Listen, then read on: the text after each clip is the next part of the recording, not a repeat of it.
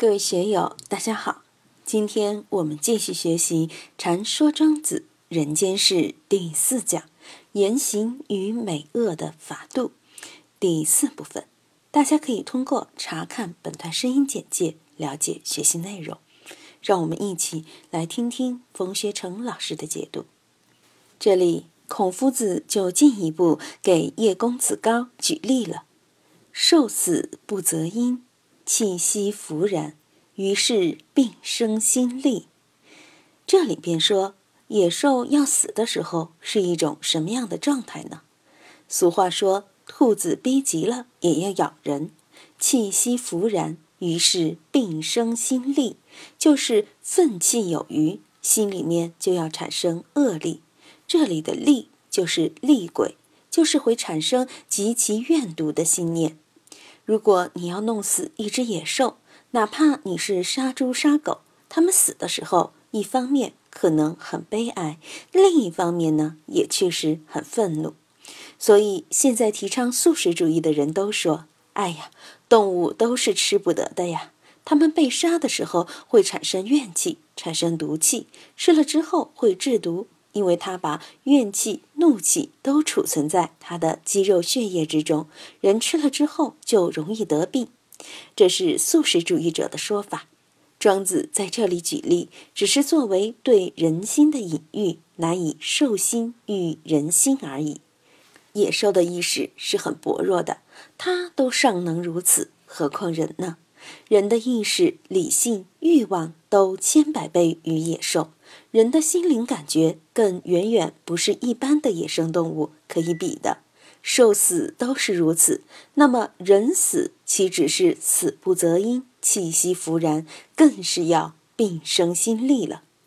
下一句，克合大志，则必有不孝之心应之，而不知其然也。什么叫克合？就是政策和法令，政策和法令过于苛刻，强加于民，老百姓就肯定会有种种不良意识的反抗。当政者呢，却是不知其所然。我们现在也有这样的情况，一层一层的，对上面都是报喜不报忧，这个传统也是有一两千年的历史了。我在网上看到几个帖子。说城乡一体化之后，农民住进了公寓。可你想过没有，公寓里面怎么喂猪、养鸡，怎么烧火、晾晒？特别是绵阳那边，这样的现象很严重。成都周边也有这样的情况。昨天看新闻说，某领导带人到某地视察城乡一体化的建设，把周围县的领导同志们、县太爷们都带去参观了。他们一行浩浩荡荡的参观农田，也到农民的新居，把锅碗盘盏都拿出来看。他们看到的是不是就是真的呢？我们的特点是报喜不报忧，领导看到的往往都只是喜的一面。那天我们到一个朋友那里去，碰上一位基层领导，他给我们讲他们那里的拆迁，别的地方都是一个人可以分六十多个平米。他们那边一刀切，只给三十五个平米，六百元每平米的价格，要人家买断产权。农民如果有自己的房子，就可以租给别人住，因为自家的房子好多都是住不完的。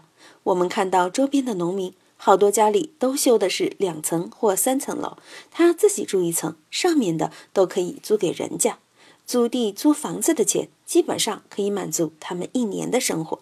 现在政府要开发。把地和房子都征收了，一个人只给三十五个平米，这样就只够他们一家人住，连喂猪喂牛的地方都没有，又拿什么去出租呢？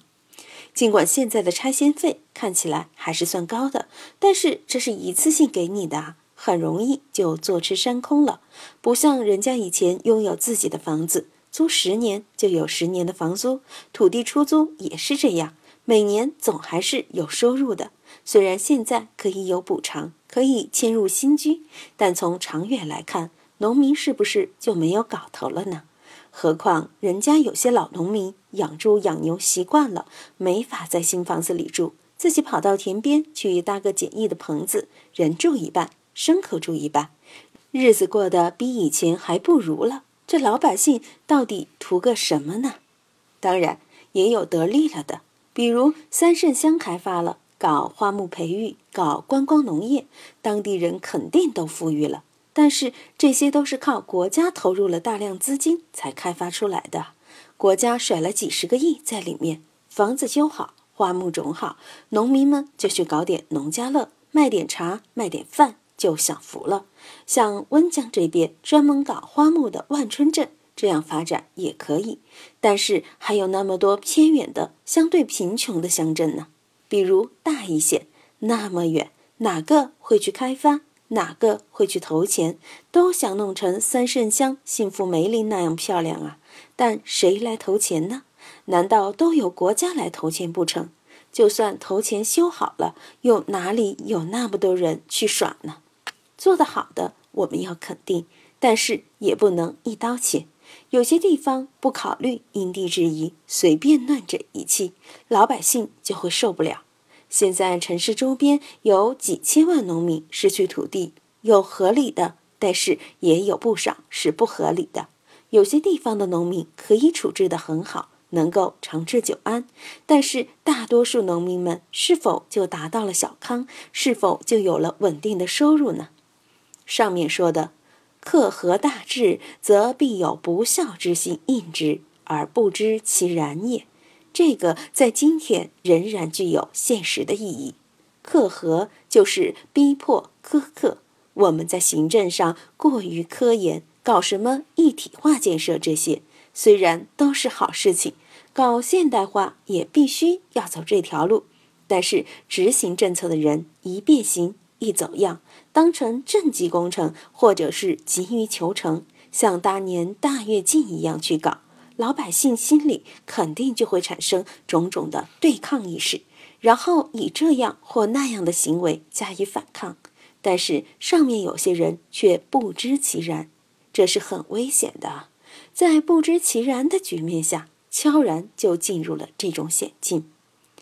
苟为不知其然也，熟知其所终？你已经落入了险地，那就是必然性，而不是偶然性在起作用。这个就已经不是你所能把控的局面了，进入了这种不知其然的局面，进入了这种险地，结果就难以预料了。我们现在的社会，农民问题已经比较严重了。中央多次发布关于三农问题的文件，也很重视这个事情。历朝历代，除了汉文帝率先搞了一套免除农业税的政策。终于在两千多年以后，现在的中国有了农业税全免的做法，这也是政府的一大功德啊。但是我们要看到，汉文帝那个时候，中国平均每个人都有几十亩地，但是现在的中国人平均下来，每人只有一亩地，人口密集的地方可能连一亩地都没有，因为这个平均数还包括了内蒙、新疆、西藏。东北、四川的甘孜、阿坝、凉山等地广人稀的地方，在这种状态下，农村问题、人口问题却成了中国的心腹大患。所以现在群起群发事件也很多，好在解决事端的速度也很快。但是这一切都有个限度，我们都不想乱，都想太太平平的过好日子。那么你该怎样料理这些事呢？今天就读到这里，欢迎大家在评论中分享所思所得。我是万万，我在成都龙江书院为您读书。